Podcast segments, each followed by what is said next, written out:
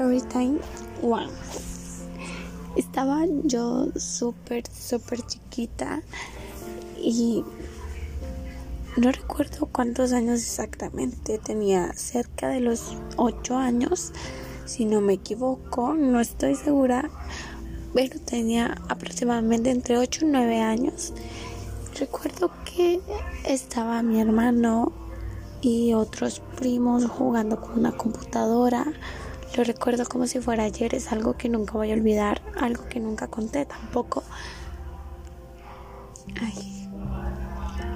Yo me quedé en el cuarto, mi hermano y los primos estaban afuera.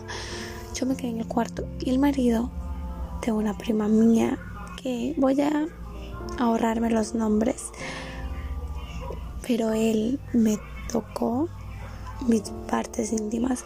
Yo nunca dije nada porque no lo creí necesario. Yo no sabía qué hacer en ese momento. Estaba súper asustada.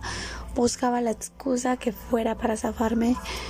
Y él dejó de hacerlo hasta que mi prima pues se aproximó. Ella no vio nada o tal vez vio y se hizo la ciega, no sabría decir. Y cuando ella llegó fue mi momento, yo salí disparada de ahí. Y volví con mi hermano y los otros primos, pero fue algo realmente aterrador, algo que nunca voy a olvidar.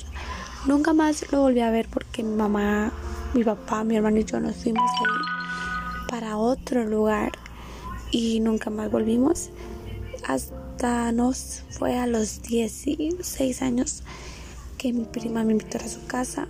Yo tenía entendido que ella vivía sola con su hija pero resulta que en ese momento el marido de ella volvió porque salió a vacaciones. Eh, mi prima nunca supo esto, pero él me acosaba, me, me decía que él estaba enamorado de mí y que quería hacerme el amor con la boca. Recuerdo muy bien que me dijo eso. Y yo le dije que si me seguía molestando, no solo le iba a decir a mi prima, le iba a decir a mi papá, a mi mamá, a todos de sus acosos. Nunca más volví a esa casa, nunca más.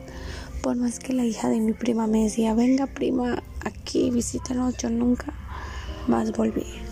En Facebook era otro tipo de acoso, me acosaba literal, hasta que no fue que mi mamá pues le dio menos a un comentario y le dijo que ya me dejara en paz.